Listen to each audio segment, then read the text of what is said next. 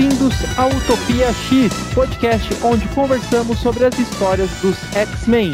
Nós partimos do Alvorecer do X e estamos acompanhando os ouvintes na leitura dos títulos mutantes publicados no Brasil. E faremos isso sem deixar de rememorar dias de um passado esquecido, com um episódio sobre diversas fases da cronologia mutante, catalogando a longa e complicada linha de publicação X da Marvel, para que um dia, quem sabe, nós possamos servir como uma enciclopédia em áudio para os fãs de X-Men. E este é o nosso nono episódio. E se você é novo aqui, por favor, confere também os nossos outros episódios e mande todo o seu amor ou até o seu ódio para a gente através dos nossos perfis das redes sociais. No Twitter, nós somos o UtopiaXPodcast e no Instagram é só pesquisar arroba UtopiaXmen. E você também pode mandar uma mensagem aí para a gente por e-mail utopiaxmen.gmail.com X-Men tudo junto, tá, gente? Então, utopiaxmen.gmail.com Meu nome é Caio e eu não queria morar em Cracoa na década de 70. Meu nome é Henrique e eu gostaria de ter um quartinho na mansão Xavier.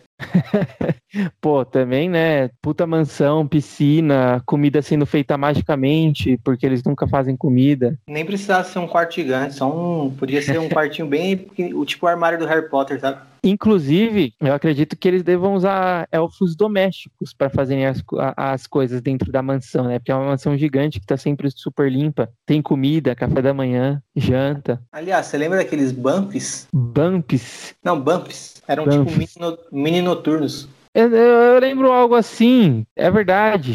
eu tinha esquecido disso. Estranhos, mano, estranho demais. Do nada, né? Bom, hoje vamos rememorar dias de um passado esquecido pela primeira vez. Nós vamos falar aí da segunda gênese, ou Giant Size dos X-Men. E é por isso nós começaremos a falar sobre a fase do God, ou Deus, Claremont, o que nos levará aí a 1975 até 1991, né? Mas é claro que nós não falaremos de toda essa viagem, tudo de uma vez só. Então hoje é só o começo de uma série aí do, dos nossos episódios que faremos do Chris Claremont na, durante esse período que ele ficou à frente dos X-Men. Hoje especificamente nós vamos falar Giant Size X-Men 1. E depois, posteriormente agora, né, a gente já fala também aí das edições 94 até, as edições, até a edição 100 de Fabulosos X-Men. É, nosso plano é seguir em quatro frentes em 2021. Seguiremos falando sobre as publicações mensais que saem no Brasil, da fase atual dos X-Men pelo Jonathan Hickman. É, a gente vai seguir falando também sobre os X-Men em outras mídias, né, como fizemos ano passado com o episódio sobre o filme dos Novos Mutantes e com o episódio da série animada dos anos 90. Ou seja, seguiremos falando sobre filmes e animações dos X-Men. Além disso, falaremos sobre duas grandes fases dos mutantes nos quadrinhos: a que se inicia em Segunda Gênese, a fase Claremont, e a fase dos anos 2000, partindo de Dinastia M e indo até a saga Vingadores vs X-Men.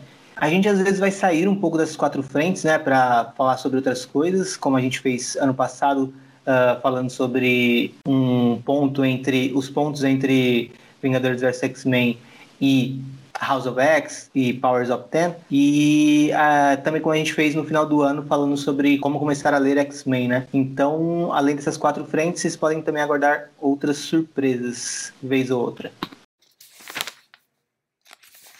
Para começar, Henrique, vamos falar aí um pouco sobre o que foi essa reestruturação do que nós conhecemos como a segunda gênese dos X-Men.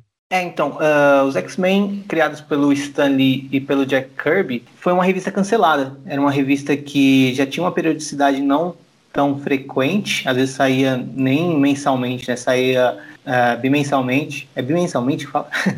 uh, saía bimensalmente e ou às vezes até isso, bimestral e às vezes até com mais atraso, porque não tinha uma procura muito grande uh, pela revista dos X-Men. Ou seja, X-Men ali no seu início, né, a primeira gênese, foi meio que um fracasso. E a revista foi cancelada, passando a... A gente comentou sobre isso em outros episódios já, né? Mas vale falar aqui de novo, a revista foi cancelada no número 65, né, Caio? Foi 66. Ixi, acho que foi 66. É, por aí, né? Então. Ah, houve nosso episódio que nós tínhamos a cola do roteiro. É, mas eu sou péssimo para guardar número. Mas enfim, uh, foi cancelado lá pela 65, 66 e aí passou a reimprimir histórias antigas seguindo uma numeração. O que parece estranho, né, para os tempos de hoje, mas que fazia algum sentido na época, porque não era fácil você achar números antigos e tudo mais, né? Então não era como se o leitor não tivesse uma surpresa pegando uma revista dos X-Men com uma reimpressão, porque talvez ele tenha perdido a primeira vez que aquilo foi lançado. Então fazia até algum sentido um, relançar histórias, mesmo que seguindo a, a numeração, né? No sentido de, de vendas mesmo, né? Acabava que por mais que fosse uma revista que não vendia tanto, acabava vendendo suas histórias uh, nessas reimpressões. É por isso que o título não foi completamente cancelado assim e seguiu nessas reimpressões. Até porque material do Stan Lee, do, do Jack Kirby principalmente, vendia bastante. Uh, os autores chamavam bastante público, né? Então as reimpressões até que fazia sentido. E essas reimpressões seguiram até que o Len Wayne, uh, então, se eu me lembro bem, editor-chefe da, da Marvel nessa época, resolveu reestruturar. Acho que ele estava até chegando na Marvel e um dos planos dele era reestruturar essa revista X-Men. Ele queria que X-Men voltasse a ser um título que uh, vendesse, né? Ou queria transformar os X-Men num título de sucesso. E aí ele escreveu X-Men Giant Size. Ele fez esse projeto junto com o Dave Cockrum, né, que é o desenhista, e eles relançaram o título nessa X-Men Giant Size, uma, uma, edição especial, né, com mais páginas e tudo mais, para relançar o título e após essa edição começar uma numeração, continuar a numeração, né, da, da do que tinha parado. E, e basicamente foi essa reestruturação que aconteceu na época, né? Então Len Wayne teve essa boa vontade de ver nos X-Men uma coisa positiva e colocou para jogo a revista. É isso, acho que foi uma reestruturação muito positiva, né? Tanto é que os X-Men saíram ali de, do limbo e voltaram a ser uma revista protagonista. Então acabou meio que criando uma, uma nova vertente dentro da linha da, da Marvel, né? Porque eu acho que dá pra gente considerar a Marvel como quatro, é, com cinco grandes vertentes, né? Talvez de, de, publicações, que seria a vertente Quarteto Fantástico, Vingadores e suas revistas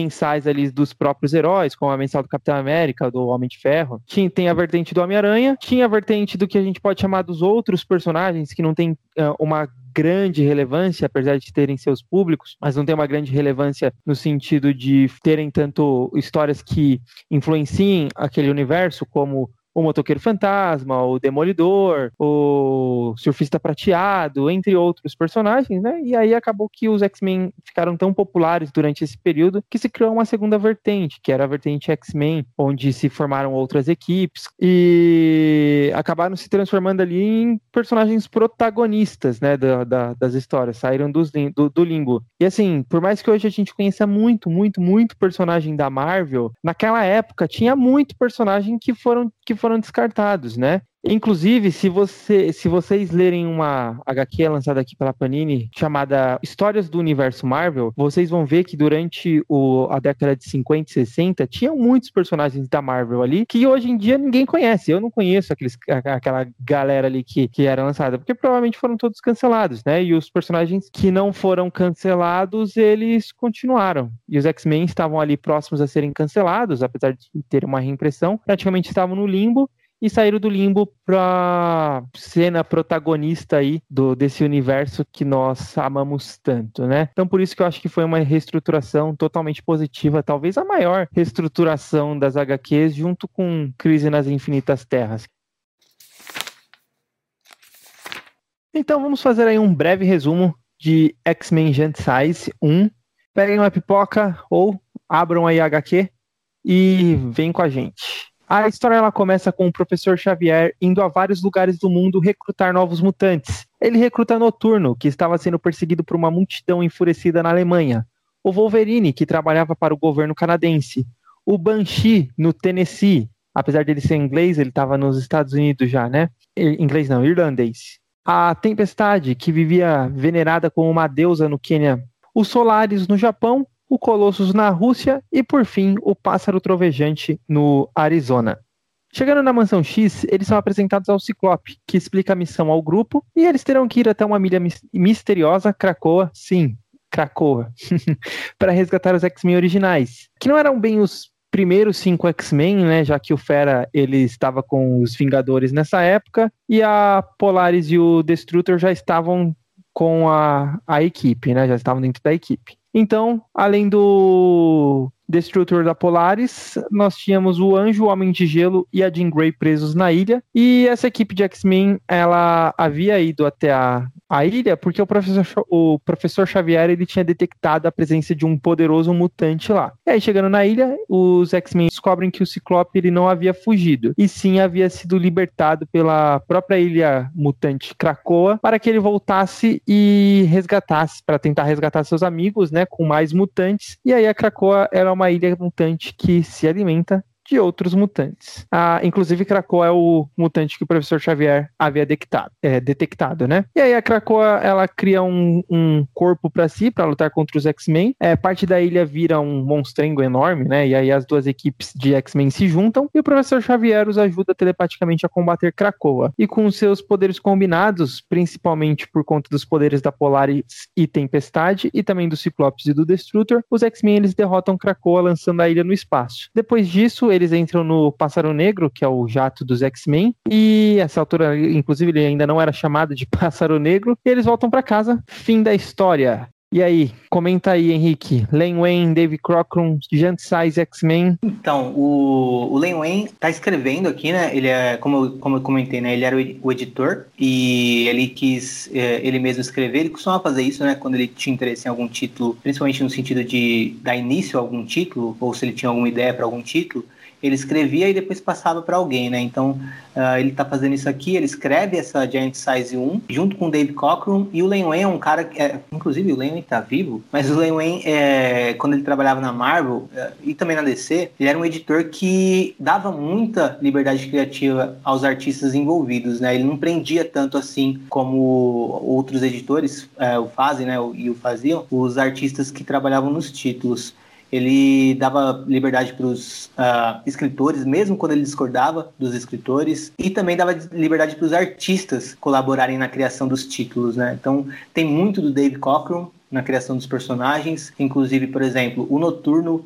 ele é total uma criação do Dave Cockrum. É, o Noturno era uma ideia, era um desenho que o Dave Cockrum já fazia e tentou colocar em alguns títulos, acho que inclusive a Legião dos Super-Heróis, e nunca tinha sido aprovado. E o Len Wayne viu e falou: não, vou colocar nessa revista, vai funcionar bem. E Poxa, com certeza. O Noturno é um dos personagens mais charmosos aqui dessa segunda Gênesis, né? E para ter uma noção desse caráter de liberdade que o Len dava para os uh, ah, escritores, ele era o editor da DC que uh, aprovou o Watchmen e que supervisionou a produção de Watchmen, né? E ele, inclusive, discordou. Ele discordou do Alan Moore quando o Alan Moore apresentou o final para ele, ele falou: Não, acho que você pode fazer melhor, não gostei muito. Mas o Alan Moore falou: Não, é, é assim que vai ser. Uh, esse é o meu final. E o Len Wayne podia ter comprado uma briga ali, atrapalhado, né? Uh, o, o, encerramento de Watchmen, mas ele falou: Não, tá bom, se você quer assim, é, confio uh, no seu bom senso e lançou a história como o Moore queria. Então, ele dá bastante liberdade para os escritores, né? E depois dessa história, o Len Wayne passa a ser só o editor e vai entrar o Chris Claremont. A gente vai falar mais um pouco sobre isso quando a gente começar a comentar da número 94 em diante.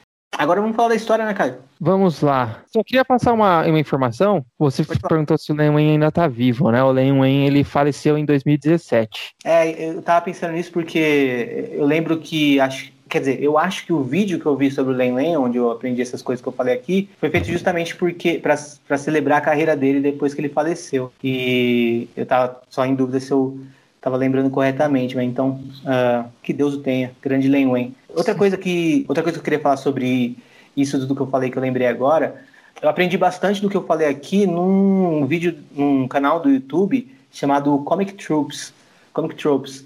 E é em inglês, mas para vocês que escutam uh, a gente, mas também dominam inglês e conseguem assistir coisas em inglês, é uma boa dica aí se vocês quiserem saber mais sobre ele o, o cara do canal ele fala bastante coisa sobre ele analisa quadrinhos mas ele também fala bastante coisa sobre produção e a edição e os bastidores. Então é, é, é bem bacana o trabalho de pesquisa lá. Vale a pena conferir se vocês tiverem interesse. Bom antes da gente falar da história acho que seria interessante a gente falar também dos mutantes novos que aparecem dentro dessa história né Vamos falar dos mutantes novos e dos velhos. O que, que você acha? Pode ser, pode ser. Vamos falar da primeira Gênese primeiro?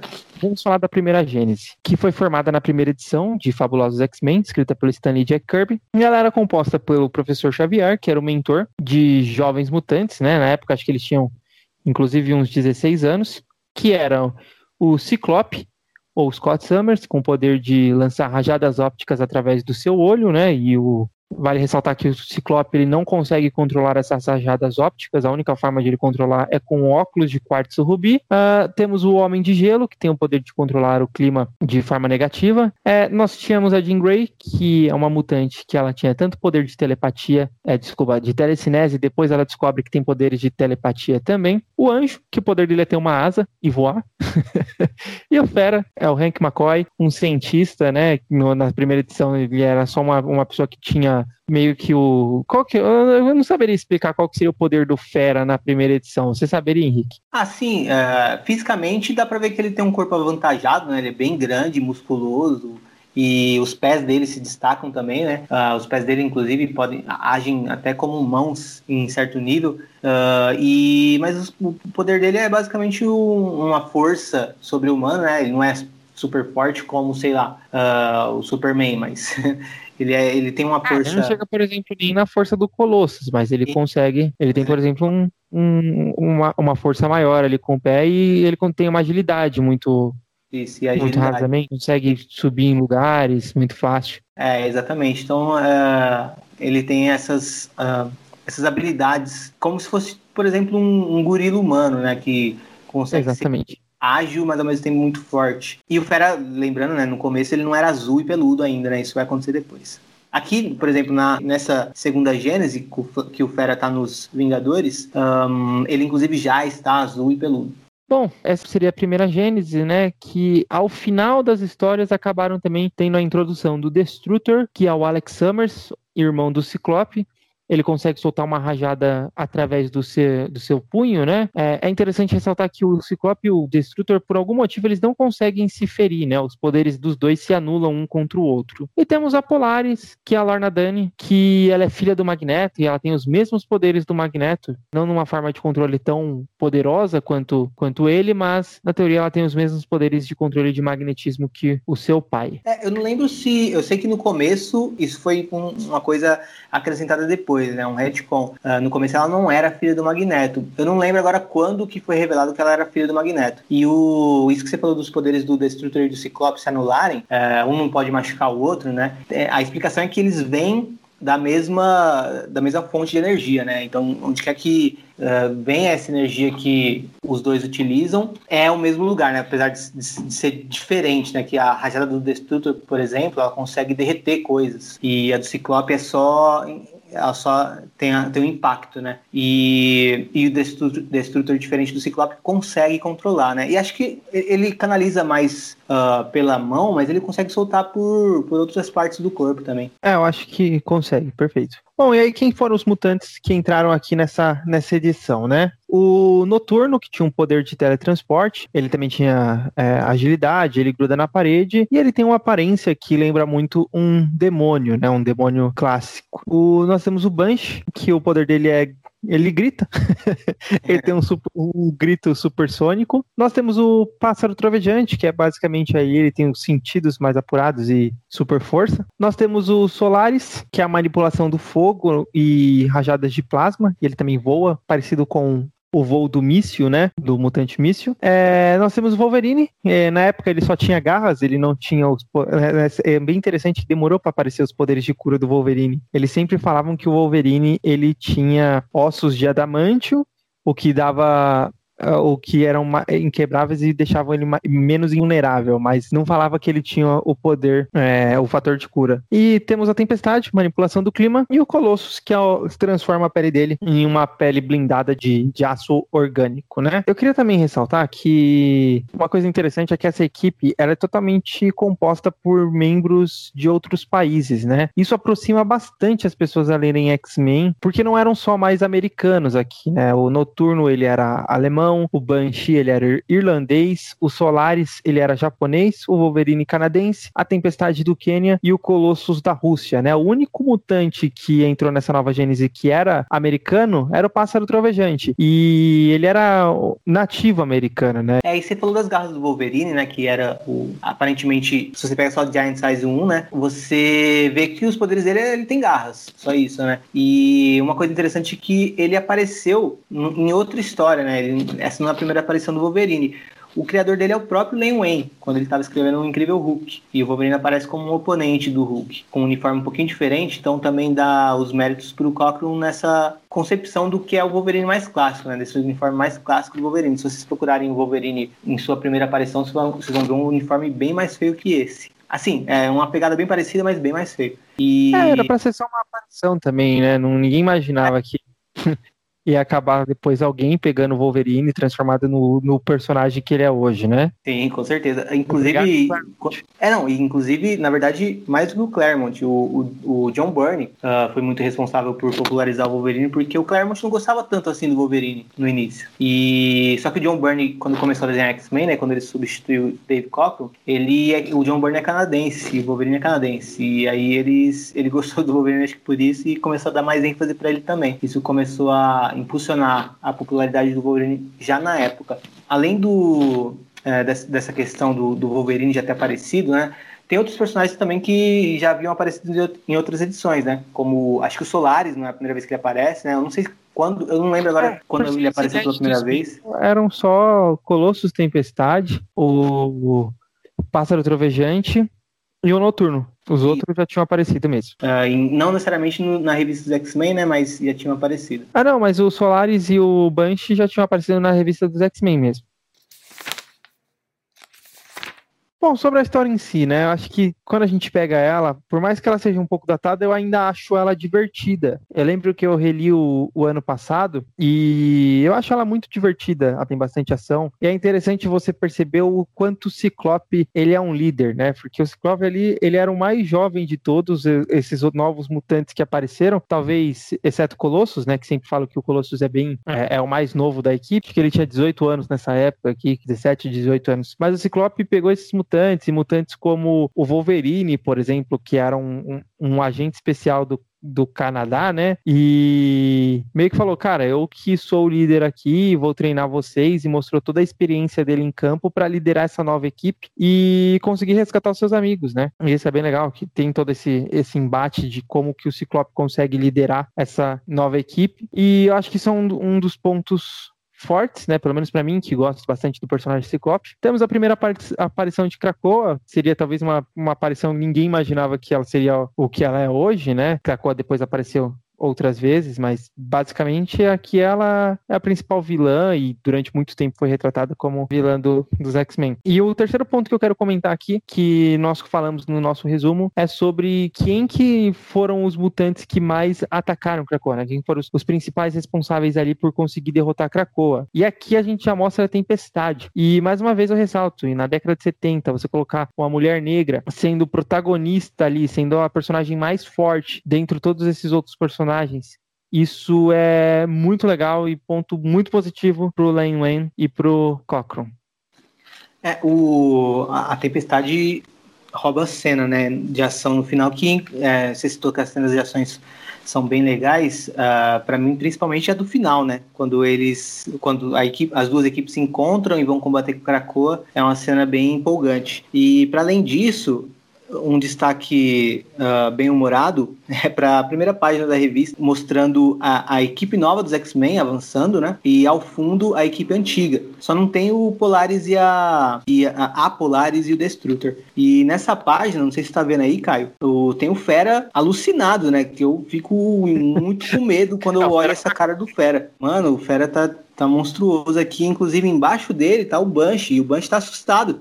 Ele tá voando pra longe do Fera, porque ele falou, mano, que é isso? Mas, uh, quanto à arte do Dave Cockrum, é, apesar de eu estar tá zoando ela aqui falando do, do Fera, uh, é uma arte que eu gosto bastante, principalmente uh, nas cenas de ação. É, datada em algum nível, né? Mas é uma, eu acho uma arte bem dinâmica. A cena do Noturno, por exemplo, eu acho muito, muito boa. Em, em alguns momentos, acho que uh, fica informação demais, né? Por exemplo, a da, a da, Tempestade, eu já acho que a primeira página que aparece Tempestade, uh, já não acho um layout tão legal. Fica muito texto e o desenho fica bem pequenininho. Mas em outros momentos, a arte dele se destaca bastante. Como a segunda página que aparece Tempestade já é incrível. A Tempestade que, uh, começando aqui, né? Ela não usava roupas, usava muito poucas peças de roupa. Gostava de ficar de ficar nua, né? E isso é uma constante no, nas primeiras histórias dos X-Men. A Tempestade se acostumando com uma vida onde ela, onde ela tem que usar roupa o tempo todo. E uh, outro destaque que eu faço é do da cena inicial do Colossus, né? Que aparece a Iliana já, um personagem que o Claremont usaria depois. Acho que o Len Wayne não fazia ideia de que aquela menininha que ele colocou de fundo ia virar uma personagem importante também, né? Que é a magia. E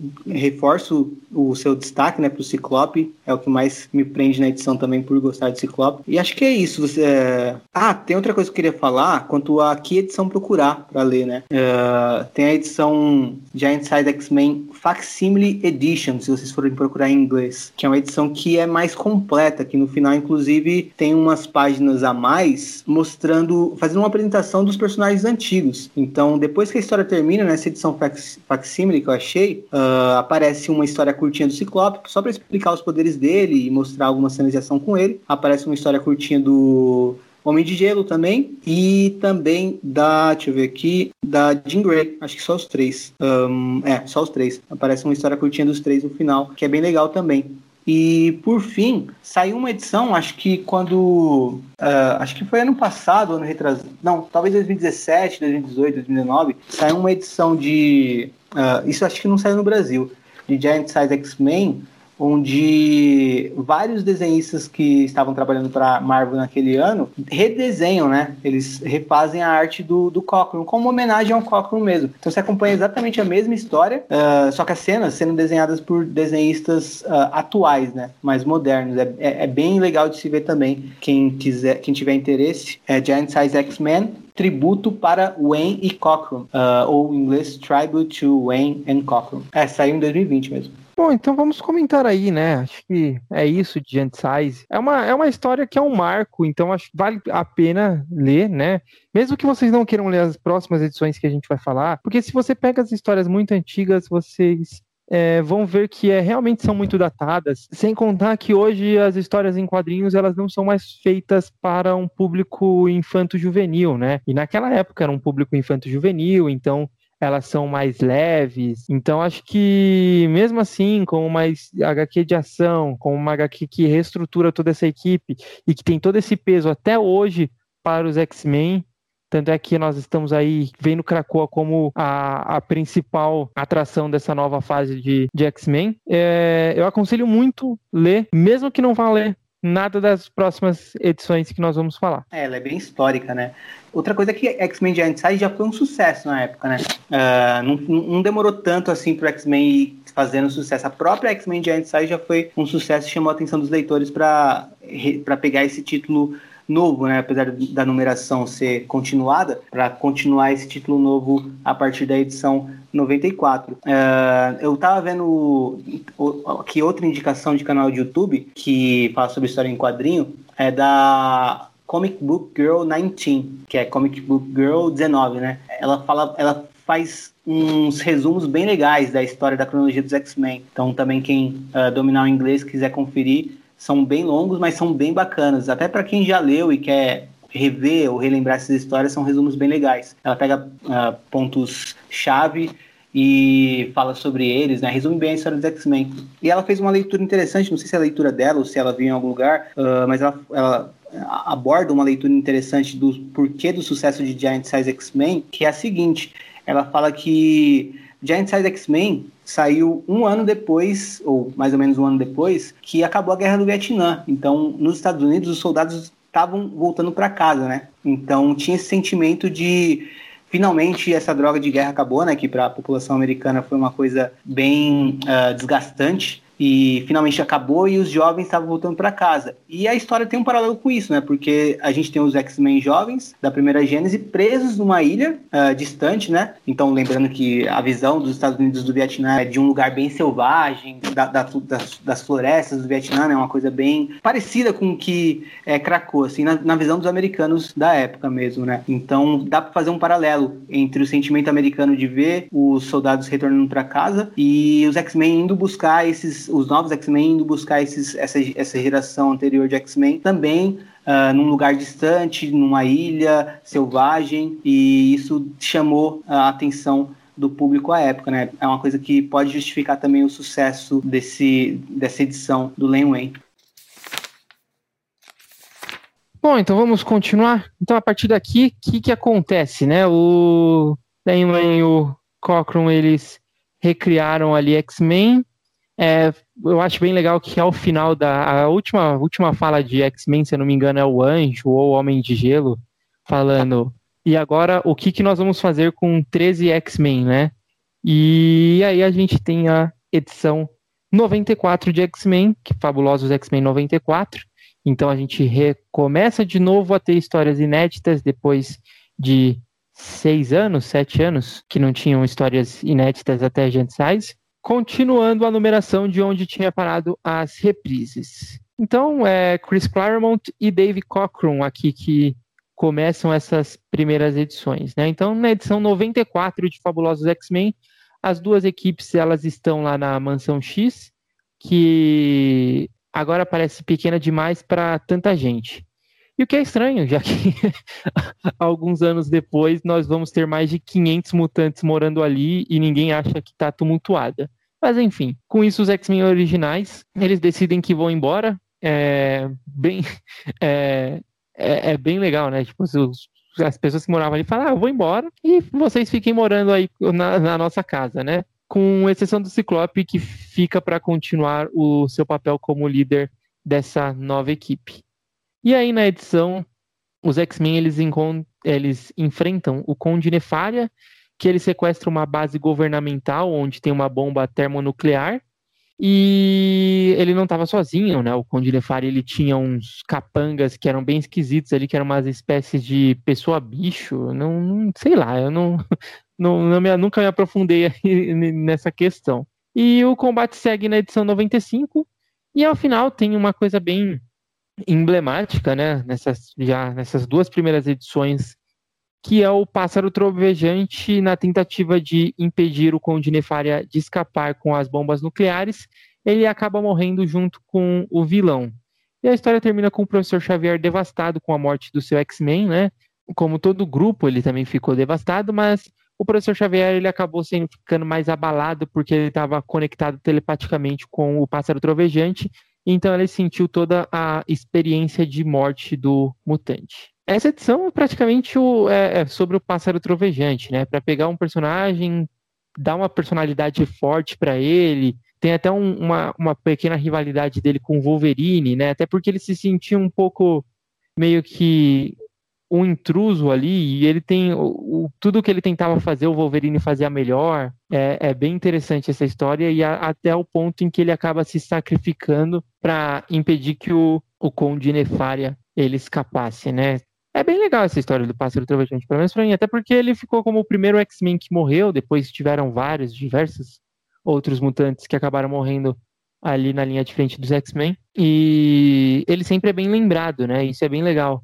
Sempre tem uma lembrança do Pássaro Trovejante. O, uma coisa que eu acho que se a gente pegar agora, não só nessa revista, né? Nessa revista o Claremont não pensou nisso, o Claremont estava fazendo ali com que o Xavier sentisse a morte do seu primeiro X-Men, a primeira vez que ele tem que lidar com isso. Mas se a gente for pegar toda a cronologia, o Xavier provavelmente só estava é, impactado porque ele estava telepaticamente ligado ao pássaro trovejante, né? Porque todo mundo sabe que o Xavier nessa época era bem cuzão. e o, uh, o, o pássaro trovejante, ele é até meio teimoso, né, nesse pulo que ele dá para ir no, no avião. Ele tá, ele, a edição inteira, como você disse, né, foca bastante nessa teimosia dele e no caráter dele também bater de frente com o Wolverine, com o Ciclope. Então ele é, ele é muito impulsivo, né? Essa, é, e essa impulsividade dele acabou fazendo com que ele morresse. O, além do professor Xavier, né, a gente vai ver daqui a pouco na próxima edição, o Ciclope também vai ficar muito abalado com isso, né? Porque ele é o líder dos X-Men e ele se sente responsável por aqueles mutantes que ele está liderando, né? Então é uma morte bem impactante já na, na própria revista e também na sequência ela ainda é, é um ponto, né? Eu, inclusive, acho que deve ser coisa do Chris Claremont, né? Já colocando o, o, drama, que ele, ele gosta de colocar bastante drama nas histórias, né? Uma coisa que eu queria falar, não sobre a história, mas sobre o, o Claremont, né? A gente vê ele já acreditado como roteirista e o Len Wayne acreditado como editor e como... Acho que o argumentista, né? Argumentista, isso. Uh, ou seja, ele dava a ideia da história, falava, ah, a história é basicamente isso, X-Men vão enfrentar o fulano numa base, mas aí você escreve, Chris Claremont. E aí o Chris Claremont então escreve a história, e acho que essa e a próxima uh, ele aparece como argumentista. E, mas já tem bastante a mão do, do Claremont aqui, né? E aproveitando que a gente está introduzindo o Claremont, a gente está vendo a introdução do Claremont na revista X-Men aqui, eu separei um trecho interessante do livro do Grant Morrison, onde ele fala sobre o Claremont e sobre os X-Men do Claremont, né? Uh, é o livro Super Deuses, onde Grant Morrison fala sobre toda a mitologia dos super-heróis norte-americanos, principalmente, né? Passando um pouco por alguns outros heróis de outras nacionalidades, mas principalmente os quadrinhos da DC e da Marvel ele, ele trata. Uh, e no capítulo 12 desse livro, que tem o título Temidos e Incompreendidos, ele começa falando sobre o Claremont. E aí abre aspas pro, pro, pro Morrison. Ele fala: Os X-Men de Chris Claremont foram beneficiários precoces da ratificação que Star Wars deu à ficção científica. Fundir essa estética à fórmula novelesca super-herói da Marvel rendeu mais um vencedor. O mundo de X-Men estava longe de ser plausível, mas Claremont astuciosamente fundou sua imaginação fértil na vida emocional atraente e convincente do elenco. Os mutantes X-Men podiam ser adolescentes, gays, negros, irlandeses, podiam representar qualquer minoria, representar o que sentia qualquer renegado, e Claremont sabia muito bem disso. O sempre criativo Len Wayne deixou a bola quicando ao reformular o sofrido título X-Men com a introdução de um novo grupo de heróis internacionais, tão estrangeiros quanto mutantes, seriam verdadeiros renegados na América. Claremont tirou vantagem da possibilidade, das possibilidades que os quadrinhos ofereciam cobrindo todo o terreno possível, fazendo seus heróis atravessarem o espaço, o tempo e o centro da Terra. Era impossível não ser cativado pelas reviravoltas de novela, pelos ganchos surpreendentes, perfeitamente montados, loucamente convincentes. Não havia história que não viesse com uma revelação chocante que rivalizaria com o Não, eu sou seu pai, de Darth Vader. Em X-Men, todo mundo era pai, irmão perdido, gêmeo malvado, amor do passado, mãe, esposa, ou, ou descendente do futuro de alguém. Se O'Neill, McGregor e Gerber haviam sido Scorsese, Robert Altman e Francis Ford Coppola, Claremont era Steven Spielberg. Então é isso que o Morrison fala do, do Claremont né, no seu livro. E acho que dá pra gente ter uma noção boa do que vai ser toda essa fase Claremont a partir do momento que ele entra nos X-Men. Vai ser isso, ficção científica, os X-Men vão para o espaço, pro, vão atravessar o tempo, o centro da Terra. A gente vai ver uma coisa bem novelesca também, né? Todo mundo é irmão, uh, gêmeo perdido, filho de um futuro esquecido de alguém. Uh, e, o, e o Claremont pros quadrinhos dos anos 80, dos anos 70, dos anos 80 e também pros anos, é, no comecinho dos anos 90, né, toda essa fase, ele é realmente um cara que foi tão impactante, né, pros quadrinhos de super-herói como o Spielberg foi pro, uh, cinema, né, e ele revolucionou bastante com os X-Men e acho bem bacana isso que o Morrison fala dele aqui. Assim como nos anos 2000, Claremont infelizmente acabou decaindo no, na sua escrita, como Spielberg acabou decaindo na sua direção de filmes. Mas eu acho, eu, eu, acho maravilhoso esse comentário do, do Morrison e eu, eu acho muito legal que ele faz esse paralelo com Star Wars. Cara, você pensar que X-Men estavam indo pro espaço e fazendo ali a, o, o que, que é o espaço, né? Muito antes de, do episódio do, do primeiro Star Wars, né? O episódio 4, que na época era só Star Wars. E isso é maravilhoso, né? Eu acho que, eu acho que esse texto eu queria, inclusive, ter terminado, que você já emendou ali uma fala, eu queria ter terminado batendo palma. Ele merece. sim, sim. E acho que foi uma sacada boa do Claremont, né? Ver que uh, os X-Men encaixam com espaço também. Porque eu, por exemplo, eu, eu jamais pensaria nisso. Eu jamais colocaria Sim. histórias dos X-Men no espaço e funciona muito bem, é bizarro. É que, e se você pegar o X-Men, é ficção científica total. Ele é ficção científica, não, não tem poderes mágicos. Né? Depois, claro, vai introduzindo ali e eles enfrentam alguns seres místicos, mas é basicamente ficção científica. Os caras enfrentavam robô gigante. X-Men tava enfrentando personagens ali que vieram do futuro para alterar o passado muito antes de Exterminador do Futuro. Isso é, é cara, isso é maravilhoso Imagina o tanto de, de fontes que foram bebidas nessas histórias do Claremont em X-Men que ficaram muito maiores, né? Muito mais conhecidas pelo grande público. Mas é isso. Se a gente for falar, a gente vai, vai se perder aqui para elogiar o Claremont nessa época. E também um aspecto de novela, né? Porque até parece pejorativo, né? Falar uh, que é novelesco, mas tipo, num bom sentido mesmo, porque ele trabalha bastante a questão de relação entre os personagens, né? Uh, já aqui a gente vê a relação do Pássaro Trovejante com os outros membros da equipe, uh, do, do, do, Ciclope como líder é, com os outros. Dos outros personagens com a Tempestade também, por ela ser a única mulher na equipe. É interessante, realmente já tem uma. Não sei se. Agora eu não vou me recordar já qual nas, na, dessas edi primeiras edições que ela vai na, nadar na piscina totalmente nua, né? E o Colossus, que era um jovem russo que cresceu numa fazenda totalmente isolada na, na União Soviética na época, né? Ele fica inconformado com aquilo, ele fica, moça, se vista. E o Wolverine todo taradão, o que, que é, russo? Deixa a mulher. É, é, realmente a, tem esse clima de novela e, e você chamar algo de novelesco realmente não é pejorativo, né? Eu, por exemplo, a, a, minha série preferida de todos os tempos é Sopranos, e Sopranos é uma grande novela. Quem, quem assiste, você percebe que ela é totalmente mais um formato de novela do que de série, né? Então eu acho que você chamar algo de novela, claro que tem também o seu lado pejorativo da coisa, mas não nesse sentido, né? É no sentido da, de como você falou, as interações humanas, o, desenvolvimento dos personagens e o desenvolvimento a longo prazo, né? Não é o desenvolvimento que você vê o personagem aprender uma coisa na edição seguinte já tá é, um super deus. É, um ponto bem forte e bem positivo.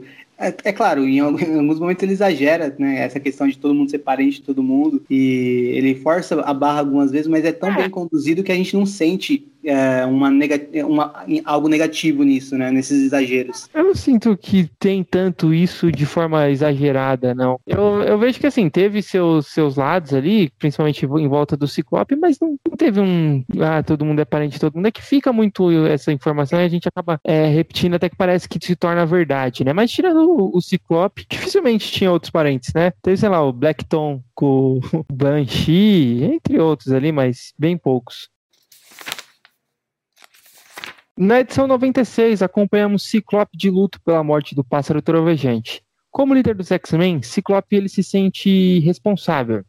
E nessa edição, nós vemos pela primeira vez quem? A Moira McTaggart. Ela chega aí na mansão para trabalhar como governanta. Ela chama a atenção do Banshee, né, no sentido de o, o Banshee já logo, já logo que vê ela tem um pequeno crush. E aí, também a gente conhece o Steve Lang, numa base do governo, onde ele trabalha no projeto Armageddon para exterminar os mutantes. Nessa edição, os X-Men eles enfrentam um demônio chamado Kierok, que o Ciclope acaba acidentalmente libertando quando ele soltou sua rajada óptica em uma pedra na cena inicial, quando ele estava bem triste, né? Que estava de luto pela morte do Pássaro Trovejante. Os X-Men vencem esse demônio feioso e a história termina bem. Na edição 97, o professor X ele é atormentado por sonhos esquisitos com uma nave alienígena. E aí então ele sai de férias, os X-Men o acompanharam até o aeroporto, mas é claro que vai ter confusão, senão eles não seriam uma história do, dos X-Men, né? E a confusão é Eric, o Vermelho. E junto com Polaris e Destrutor, eles enfrentam os X-Men no aeroporto. O Ciclope fica confuso porque ele era o Eric Vermelho, é uma brisa. Depois, se vocês quiserem pegar, entender melhor isso, é bem confuso, mas é, tinha acontecido numa das histórias do Roy Thomas e tal. Mas esse é outro personagem, realmente é um outro personagem, esse novo Eric o Vermelho. Os X-Men eles acabam vencendo o Eric Vermelho, o Polaris e o Destrutor, que acabam fugindo, deixando o Ciclope bem confuso ali de quem que é esse novo Eric, e também porque seu irmão e a namorada atacaram eles, né? É engraçado que o Ciclope fica mais confuso porque o, o, quem é o Eric Vermelho do que porque que o irmão dele estava querendo matar ele. Na edição seguinte é Natal, é, essa edição é 98, na, na verdade ela é véspera de Natal, e os X-Men eles estão passeando em Nova York quando eles são atacados pelos sentinelas. Em outro lugar, os sentinelas eles interrompem também as férias do professor X, que estava navegando com seu velho amigo Peter Corbo, e alguns X-Men são capturados pelos sentinelas e o professor X também. Os que não foram estão reunidos na mansão X pensando em que fazer. Ao final, eles descobrem que os X-Men capturados eles estão no espaço. E aí, Henrique, o que, que você tem de pontos a, a, a falar aqui dessas edições aqui, 96, 97 e 98? É, a 96, uh, eu acho ela mais fraquinha, né? Apesar do, um ponto positivo é a introdução de alguns, de alguns elementos, né? Isso eu acho interessante também, né? Porque até as, as edições, uh, uma, uma edição que tem uma história bem fraca, como essa, que eles enfrentam um demônio aleatório, né? Até fui pesquisar se ele já existia, mas não, ele foi criado para essa edição mesmo e posteriormente ele é até usado em outras histórias da, uh, da em outros títulos da Marvel. Mas é uma edição que de história mesmo ela é bem fraquinha, mas tem algum, ainda algumas coisas legais, né? Como o Ciclope de Luto, essa introdução já aqui, né, do, do, do, professor Xavier tendo sonhos. Ah, não, seria na próxima, né? O professor Xavier tendo sonhos, mas também já aparece a, a, próxima ameaça, né, que é o Steven Lang, e mostra muito da relação deles, né? Introduz a Moira. Então tem coisas interessantes que faz que, que, que valem a leitura da história, né? Então, não só porque tem essa aventura doida, Uh, você está lendo a história, você está lendo também por outras coisas, né? Por, por um começo de um desenvolvimento de uma história que vai seguir nas próximas edições. E então isso eu acho bem interessante. A cena da Moira também com uma metralhadora é engraçada. não, não é uma metralhadora, mas enfim. É uma metralhadora aquilo? Eu acho que é uma metralhadora. Onde ela tirou aquilo, professor Xavier? Mas tudo bem. Ah, aqui também já se desenvolve a questão da claustrofobia da tempestade, né? E de novo a tempestade uh, dá um show, né? No final, na cena de ação, atacando o demônio louco lá. Então é uma edição que, mesmo tendo uma história mais fraquinha, ainda é bem bacana. A 97, uh, ah, eu me incomodo um pouco com esses com essas falsas uh, reviravoltas, né? Então, mostrar o Eric Vermelho e o Destrutor e a Polaris contra os X-Men, depois mostrar os X-Men contra os X-Men, né, que a gente vai falar daqui a pouco. Mas na época funcionava, né? Porque você pegava revista, principalmente para uma criança ou um pré-adolescente que pegava revista e ficava, nossa, por que, que os X-Men estão enfrentando os X-Men? Por que, que o Destrutor está enfrentando o Ciclope? Então dá para entender o porquê esse tipo de coisa aparece. Mas aí nessa edição 97 já aparece o professor sonhando com uma coisa que vai ser desenvolvida por várias edições, né? Que é essa nave, essa nave Shiar, que está aparecendo em sonhos para ele. E ele, o maior, o maior telepata do mundo, não conseguindo controlar a sua mente né, é, na, nessa invasão que ele está sofrendo desses sonhos e ficando bem uh, abalado com isso, né? Eles vão sair de férias, né? É o primeiro momento que a gente vê os X-Men saindo de férias e não. Quer dizer, o professor Xavier saindo de férias e não dando muito certo, né? Posteriormente vai acontecer uma coisa parecida, mas com os X-Men. O professor é... Xavier, inclusive, mão de vaca, né? Já que o professor Xavier banca todo mundo ali, ele falou pra galera, tipo, ir passear no shopping enquanto ele tá indo numa ilha paradisíaca, né? De, andando de iate. Sim.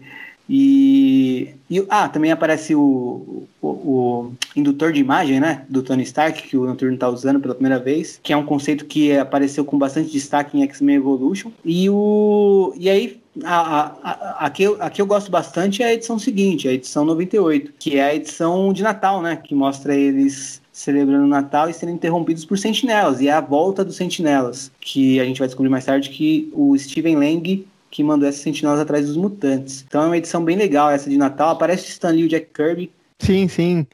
Na, como easter egg. Isso, eles veem o Ciclope e a Jean Grace beijando e falam, nossa, olha isso. Nossa época não tinha essas coisas não. e é legal também o, o, desespero do Ciclope quando ele vê a Jean sendo capturada, né? Então, e é uma cena que os X-Men já perdem, né? Os sentinelas meio que vencem eles. Então isso também é bem legal. Então essa edição 98 eu já acho bem, bem bacana. Acho que, uh, tirando a Giant Size, a mais interessante até então. Até o Wolverine também aparece com bastante destaque quando ele está preso na base do Steven Lang no espaço, né, com, com a Jean Grey, com o Banshee, é, já um primeiro destaque pro maior pro Wolverine, né, que não, não teve nas edições anteriores tanto. Então, é, cenas de ações também tem cenas de ações bem legais no final dessa. E aí, ah, o Ciclope no final também aparece tomando café e comendo um lanche. Eu sempre gosto de ver o Ciclope tomando café. é, eu acho que quem lê essas primeiras, essas primeiras edições também estranham bastante, principalmente a questão do Wolverine, né? Você comentou que aqui que ele começa a ter um pouco mais de. parece mais um pouco a sua personalidade. Quem já leu sabe realmente que ali era um, personagem em desenvolvimento, né? Ele realmente não era que o, o Wolverine nem de longe que nós conhecemos hoje, mas ele já tinha uma certa personalidade de ser o, o personagem mais teimoso, que desobedecia mais o, o Ciclope, mais valentão, mais impulsivo também. É bem parecido também com o, o próprio Pássaro Trovejante. E nessas primeira, nessa primeira edição já, já começa a ter o, o mais o, o valentão da coisa, de que nunca nunca baixa a cabeça, né? Mesmo capturado. Nessas edições até tem uma cena do. do, do eu não lembro porquê, mas o Wolverine tava enchendo o saco do Ciclope, o Ciclope vira um tapão na cara dele, com um soco, sei lá, que é bem legal também. Eles eram bem bravos também, né? O, isso, isso também foi bastante retratado no desenho dos anos 90. Eles estavam sempre muito estressados um com o outro. Sim. Eles não podiam, eles não podiam é, falar um A que daqui a pouco um já xingava, o Colossus virava da forma blindada, falava que ia matar todo mundo. Mas isso, isso, é bem legal e faz sentido porque são pessoas de diversas culturas, né? Então Sim. faz sentido ter esse tipo de, de é, atrito né, entre eles. E, esse, e principalmente no começo, né? No começo mostrar que eles têm. E eles não se conheciam, né? Eles Sim, não eram exatamente. amigos, nem nada disso. Eles estavam ali convivendo juntos, sei lá, algumas semanas. E aí depois vai mostrar que eles viram realmente uma grande família, né? Então é, é realmente bem fantástico. Eu só queria é, falar um último ponto aqui, porque você já comentou, que é sobre o, o Claremont fazendo histórias, né? A, coisas, arcos ali que vão ser desenrolados lá em outras edições que seria o professor Xavier é, sonhando com a Moira. Com a Moira, não. Com. Ou tendo sonhos com um alienígena Shiar. Eu acho muito, muito, muito legal disso. Acho que talvez seja o grande ponto do Claremont. Mesmo a, até mais do que a introdução das, da personalidade, tudo que aquele que, que a gente tinha comentado, que é o planejamento das suas histórias. Ele simplesmente não jogava um ponto numa história de 20 páginas e tentava desenrolar ali de forma totalmente rasa. Não, ele começava é, a, a introduzir pequenos elementos em histórias bem anteriores, né? E tanto é que eu acho que na própria edição 94 ou 95 é, já mostra, já tem cenas mostrando, na, que são as primeiras edições, aqui o pássaro trovejante morre, já tem cenas mostrando na televisão que tá tendo uma tempestade solar próximo da Terra e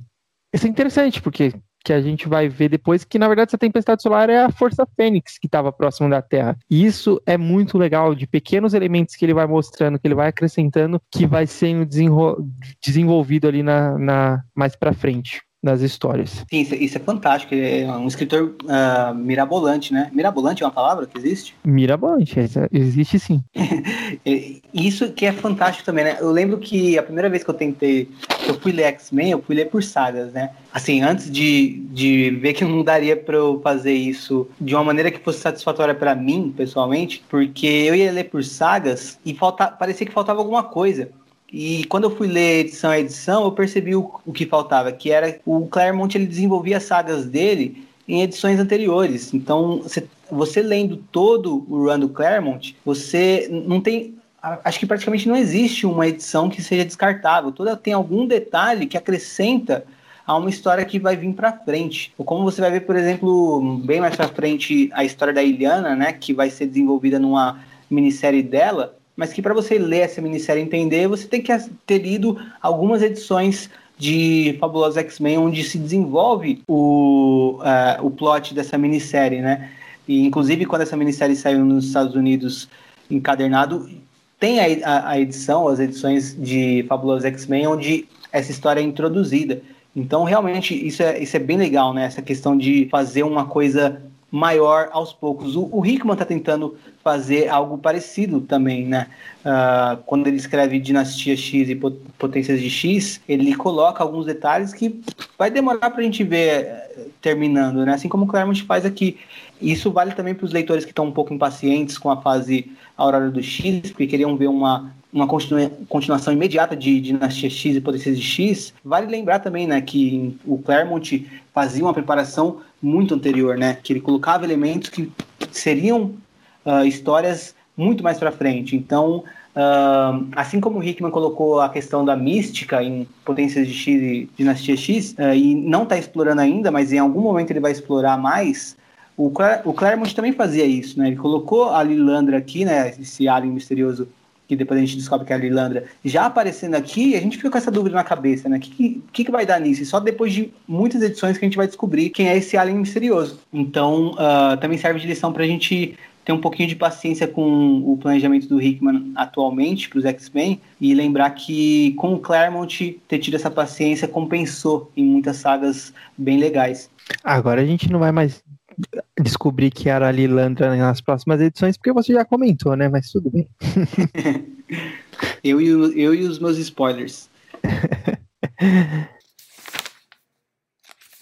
Bom, e aí, X-Men 99. O Richard Corbeau, aquele amigo do Xavier é, que estava de férias com ele, é um homem bem influente.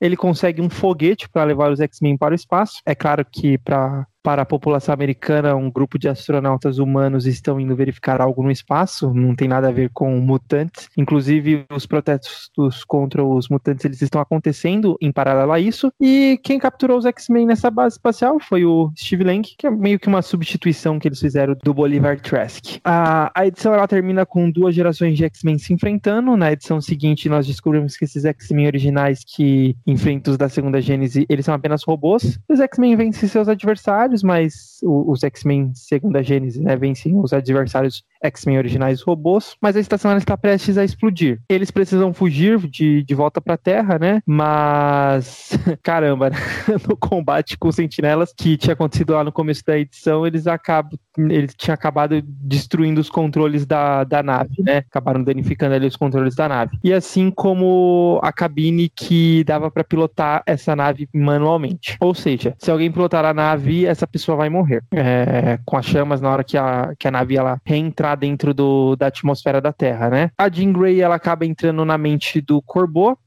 ela aprende a pilotar a nave de forma bem rápida, né? E acaba falando, deixa comigo. O Ciclope fala não, mas ela faz com que o Ciclope durma para ele parar de reclamar ali. O Ciclope acorda já com a Jean pilotando a nave. A cabine onde a Jean está está tomada por chamas imensas. Ela grita Scott! Sempre lembro de X-Men Evolution. E a história termina assim. É, aqui já, a gente já chega num, num ponto altíssimo, né? De, de clímax do que foi esse começo dos, uh, dos X-Men do Claremont. Eu que, queria ressaltar na edição 99 a primeira arte, né, que mostra o, acho que o Wolverine, o Banshee e a Jean Grey no espaço, uh, quando eles tentaram fugir, não sabiam que estavam no espaço, né? E é belíssima. Os desenhos do, do, do Dave Cockrum muitas vezes se destacam mais ainda, né? Para quem gosta da arte dele, eu gosto bastante. E tem, tem momentos que a arte dele dá um salto, né? Nessa página eu acho uma delas. Também acho um dos momentos altos a página final da edição Caio comentou agora, né? Na edição 100, com a Jean Grey fazendo o sacrifício dela, pilotando a nave. Eu acho bem legal também o uso das cores ali. Nem sei se foi o próprio Dave, Dave Cockrum que coloriu, mas enfim, as cores estão bem legais nessa página final. Uma coisa Cara, bem psicodélica, né? X-Men 2 é o melhor filme de X-Men junto com Logan, né? Mas de X-Men mesmo, X-Men 2, pelo menos para mim, não sei se para você também, é o melhor filme de X-Men. E faz com que a cena final de sacrifício da Jean Grey no cinema, com é, essas páginas, é, faz com que a cena de sacrifício final no cinema, com investimento de, sei lá, 200, 300 milhões de reais, chegue a ser nada, né? Com essa cena de sacrifício da, da Jean Grey aqui, que eles tentaram meio que fazer parecido no X-Men, no, no filme do X-Men 2. É maravilhosa realmente esse, esse sacrifício, você sente o impacto emocional da, do, do que, que tá acontecendo ali, você sente ali, porque quando você tá lendo essa, essa história, você acaba se identificando mais com o Ciclope por ser o personagem principal, que ele já veio da, da, da outra equipe, né? Então o Claremont não era louco de meio que colocar os outros personagens já auto, automaticamente como protagonistas. Isso vai acontecendo aos poucos. Então nessas primeiras edições o, o Ciclope é muito protagonista e você lendo elas, vendo ele ali sentindo aquela dor de estar tá perdendo a namorada, é, é, é, muito é muito foda. Ah, uma coisa que eu acho realmente que você tinha comentado que é meio, é, é meio chata, não é? Totalmente sem graça e anticlímax, realmente é eles fazendo esses falsos plot, por exemplo, dos X-Men enfrentando os robôs. Não tem nem pé nem cabeça, né? É basicamente uma edição, é muito chamativa, tem na capa, né? Quem irá vencer. É bem bobo que dava para saber que não eram os X-Men originais, mesmo no, nas edições anteriores eles terem, tendo lutado contra o Destrutor, que aí era o Destrutor mesmo, né? O Destrutor e a Polaris. Claro, não em sã consciência, mas eram. É, dá para entender, porque realmente, se eu fosse uma criança da época, eu compraria a revista vendo essa capa. Mas é realmente. É eu, eu, tenho quase é, certeza que devia ter uma, uma certa. Quem lia ali meio que ficava mandando. Ah, tinha bastante. Ah, os fãs mandavam muita carta para as editoras, né? Isso era bem legal. A, inclusive a Planini e a Abril, quando lançavam as HQs aqui, também recebiam cartas dos leitores e publicavam nas edições. E eu tenho certeza que naquela época devia ter bastante carta perguntando, né? Quem quer, quem quer a equipe mais forte. E isso é uma mina de ouro para quem está escrevendo as histórias ali publicar para vender, né? Outra coisa também dessas de, desse final, né? Aproveitando que você falou do filme, é sempre legal lembrar que quadrinhos sempre serão superiores a filmes como forma de entretenimento. é, e só respondendo sua pergunta, eu gosto muito de X-Men 2, mas o, o, meu favorito é Dias de um Futuro Esquecido. Tirando é maravilhoso também. Mas eu ainda, eu, eu, eu ainda acho X-Men 2 melhor. Bom, então esse foi o começo da segunda gênese de X-Men. Na sequência desse final da edição 100, a Jean Grey, spoiler, já aparece em Okane X-Men como a Fênix. Sim, já. E assim a saga da Fênix ela começa, né? Um tópico que, é claro, ele merece um episódio próprio. É importante deixar claro também que existem duas sagas da Fênix. A saga da Fênix e a saga da Fênix Negra. Essas duas sagas geralmente, ou muitas vezes, são tratadas como uma única saga mas existe uma boa quantidade de história entre as duas, né? A saga da Fênix acontece logo em seguida do que a gente viu agora, que é a Uncanny X-Men 101 a 108, e a fase da e a saga da Fênix Negra vai acontecer bem para frente. Ah, não lembro os números agora, mas acho que é 130 alguma coisa. Uh, e, ou seja, tem um, um, um, volume bom de histórias entre as duas. E a saga da Fênix, essa primeira parte, né? ela tem um começo, meio e fim, uma coisa bem desenvolvida que se encerra na 108, né? Então vale a pena tratar como coisas separadas e é, é, o que a gente vai fazer. Então, quando sair o episódio da Saga da Fênix, saibam que vai ser só a Saga da Fênix mesmo. Depois vem um episódio sobre a Saga da Fênix Negra. E antes do episódio da Saga da Fênix Negra, também tem as histórias entre as duas, onde a história mais icônica é a Saga de Proteus, né? Que a gente vai comentar sobre também no episódio particular só para essas histórias entre as duas sagas. Bom, Henrique, antes da gente encerrar, acho que também seria legal você comentar aí sobre o seu post no Twitter a respeito do que, que as pessoas achavam sobre essa fase do Chris Claremont pós Size e da própria Giant Size X-Men e tivemos algumas interações ali. Conta aí pra gente o que, que o pessoal falou. É, o tweet que eu fiz foi o seguinte, né? Eu falei, hoje vamos gravar sobre X-Men Giant Size 1 e o início da fase Claremont com os mutantes. Histórias 94 até 100, pré-saga da Fênix. Aí eu perguntei, quem já leu essas histórias? Gosta? Ama? Não conseguiu ler porque achou datado? Conta pra gente.